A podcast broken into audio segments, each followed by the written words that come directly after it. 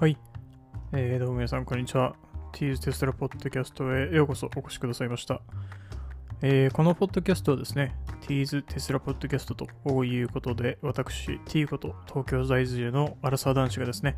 実際のテスラオーナーとしての体験談やテスラのニュースをですね、えーお届けするポッドキャストとなっております。えー私、T はですね、えーテスラのファンボーイですので、非常にバイアスのかかったテスラ大好き意見では、あーこのポッドキャストをですね、お届けされることをご了承ください。というわけでですね、えー皆さんいかがお過ごしでしょうか？エピソード7までやってまいりましたけども、いやー、えー梅雨も明けてですね、最近暑い日が続いておりますね。えー基本的にですね、私、ポッドキャストを収録してですね、撮ってすぐにそのまま出しているんですけども、今日収録している本日ですね、7月28日、あのスーパーに行ったら、あうな重がですね、売ってたんですけども、今日考えたら土曜の牛の日ですね、えー皆さん土曜の牛の日ですね、こううな重なんかを食べてですね、えー暑い夏にですね、負けないように、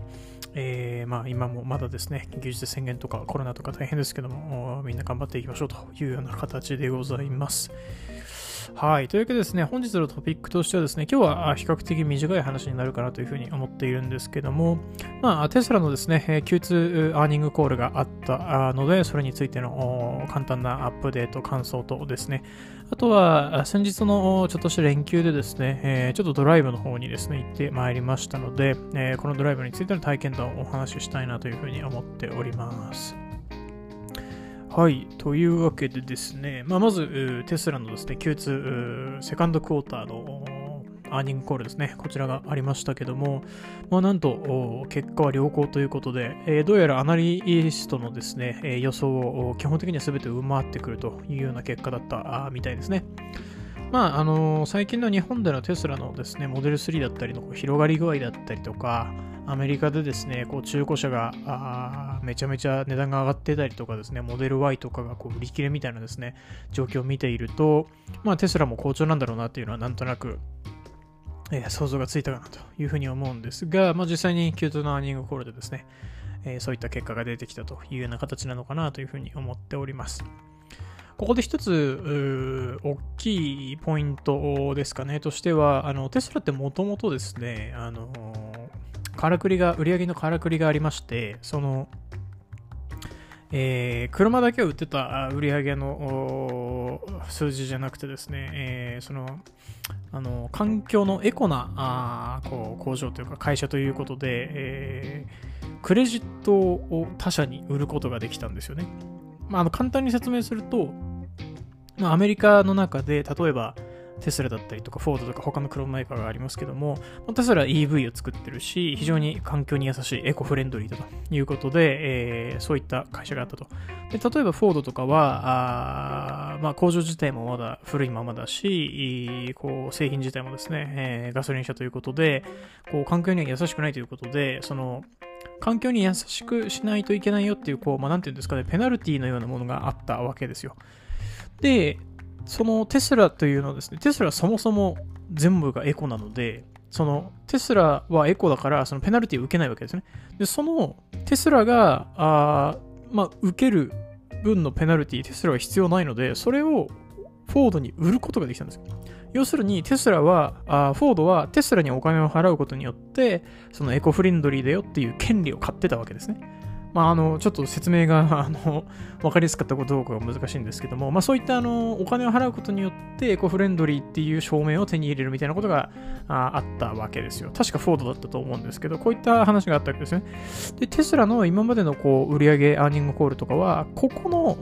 えーそのエコクレジットを他社へ売ったっていうところの売り上げが非常に大きくてですね、まあ、あの車だけで見ると実はあ赤字、まあ、黒字ではなかったみたいな話もあったんですけども、今回、その、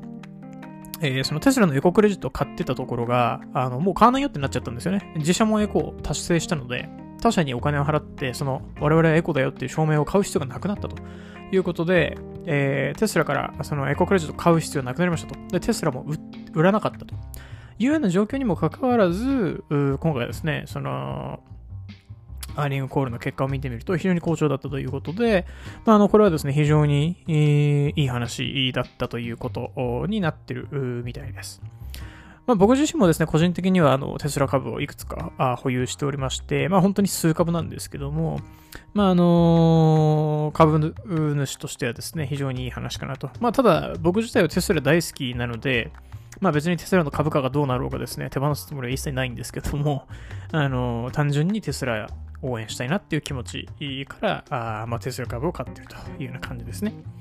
はい。というわけで、まあ、非常にですね、アーニングコールいい話だったというようなところになってます。で、もう一つですね、テスラの Q2 のアーニングコールアップデートでですね、あの非常に面白い話がありまして、えー、皆さんテスラっていうのはですね、やっぱ自動車メーカーではないんですよね。あの、テクノロジーカンパニーなんですよ。IT 企業、テック企業なわけですよ。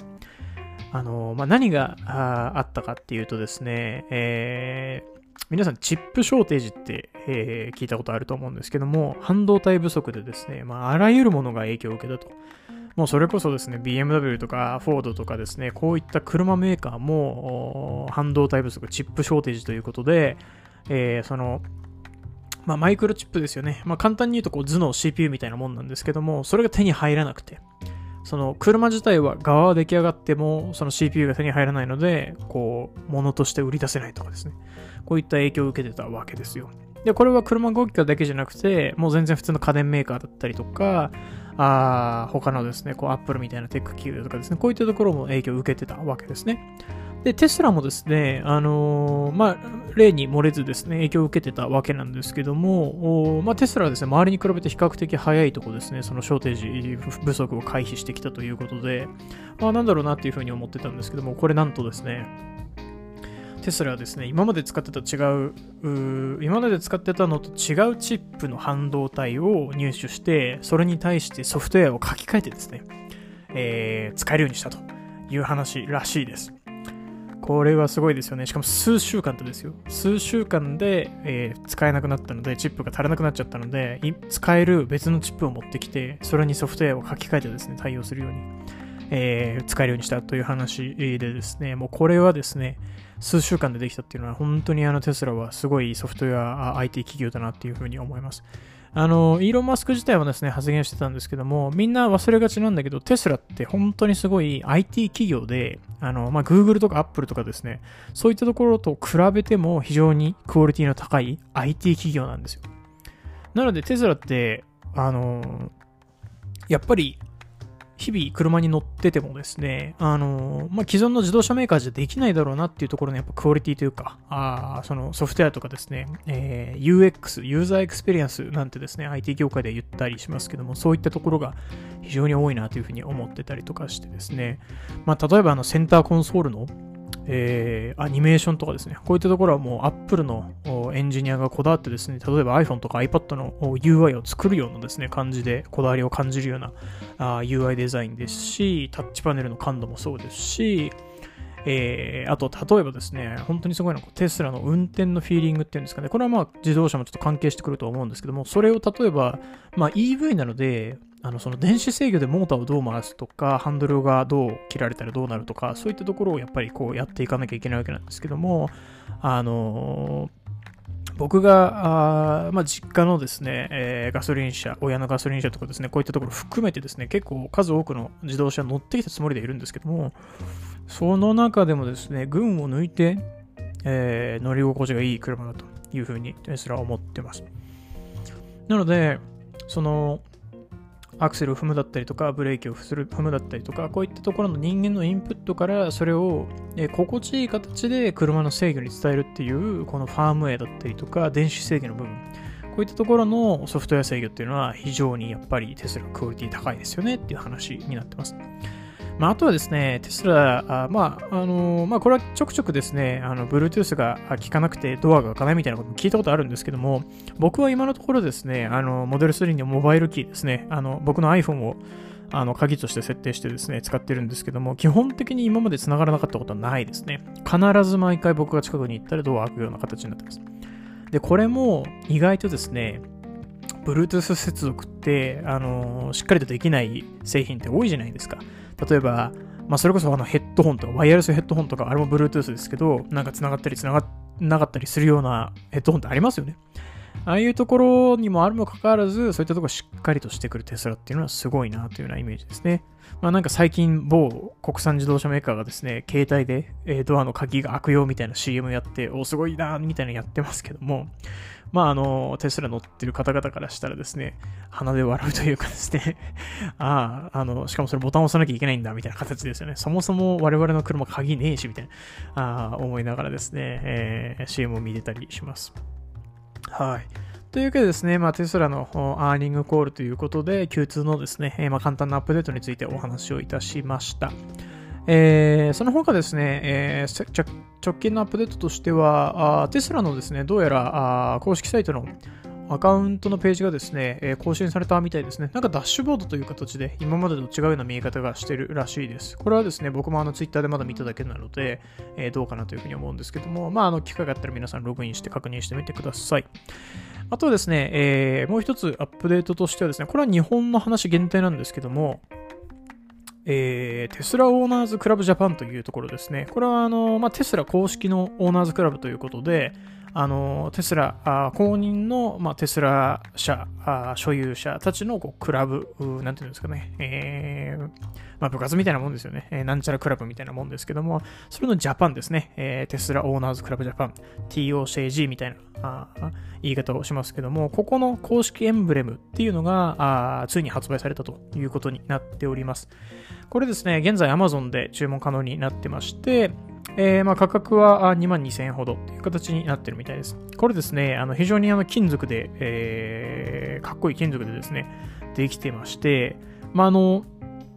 どうやらストーリーをですね、Facebook のこうテスラオーナーズクラブジャパンのですね、え、グループで、え、読んだところ、まあ、ポルシェだったりとかですね、こういった車はですね、もともとこういう owners club のバッジっていうのがですね、しっかりしたものがあったらしいんですけど、テスラクラブっていうのは、あのー、まあ、そういうところにこうこだわらないみたいなのも先進的なっていう形であったりしてですね、ステッカーだったらしいんですよ。で、それをこう、ポルシェのオーナー様にですね、えー、君たちのエンブレムはステッカーなんだね、みたいなことを言われたらしくてですね、えー、ちょっとそれは悔しいぞということで、えー、このですね、 Owners、Tesla Owners Club Japanのしっかりとした金属製のですね、エンブレムをバシッと作ったというような形らしいです。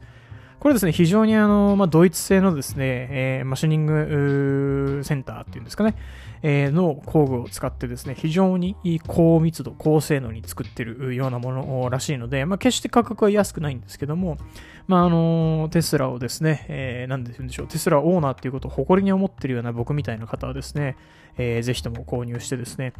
えー、まあ、こう、プラウドと、テスラプラウドということでですね、えー、アピールできるんじゃないかなというふうに思っております。もうこれをですね、僕速攻注文いたしました。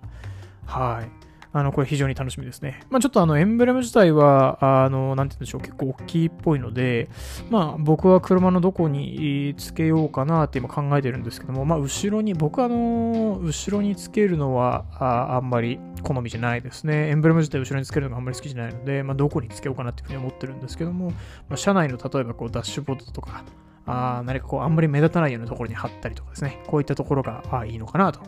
個人的には考えてます。はい。というようなものが本日アップデートというか発売されたということでですね、お知らせでございました。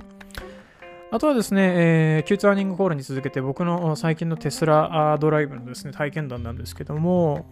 7月の先日のオリンピックのですね、開幕の連休ですね。これはちょっとあの僕は、あのー、まあ、連休だったので、えー、緊急事態宣言が出ている中にはなってしまったんですけども、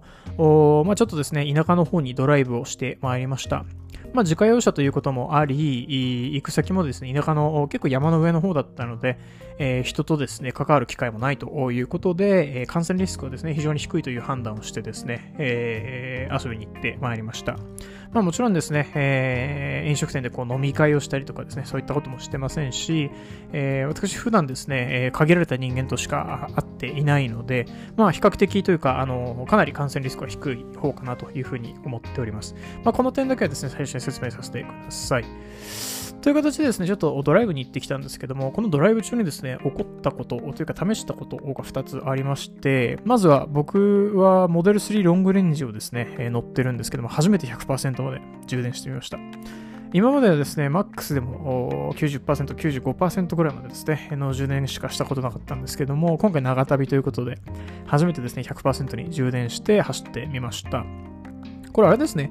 あのー、僕は初めてなのでわかんないんですけど、100%ってあんまりこう充電完了バシっていうのは結構長いんですね。100%になってから完了って表示されるまでがかなり長いのかなと思ってまして、まあ、100%の表示にはなったんですけども、完了にはならなくてですね、えー、残り5分がずっと続いたみたいな状況になっていたので、まあ、100%になってたので、そのままあストップチャージをしてですね、えー、コネクタ外したんですけども、ま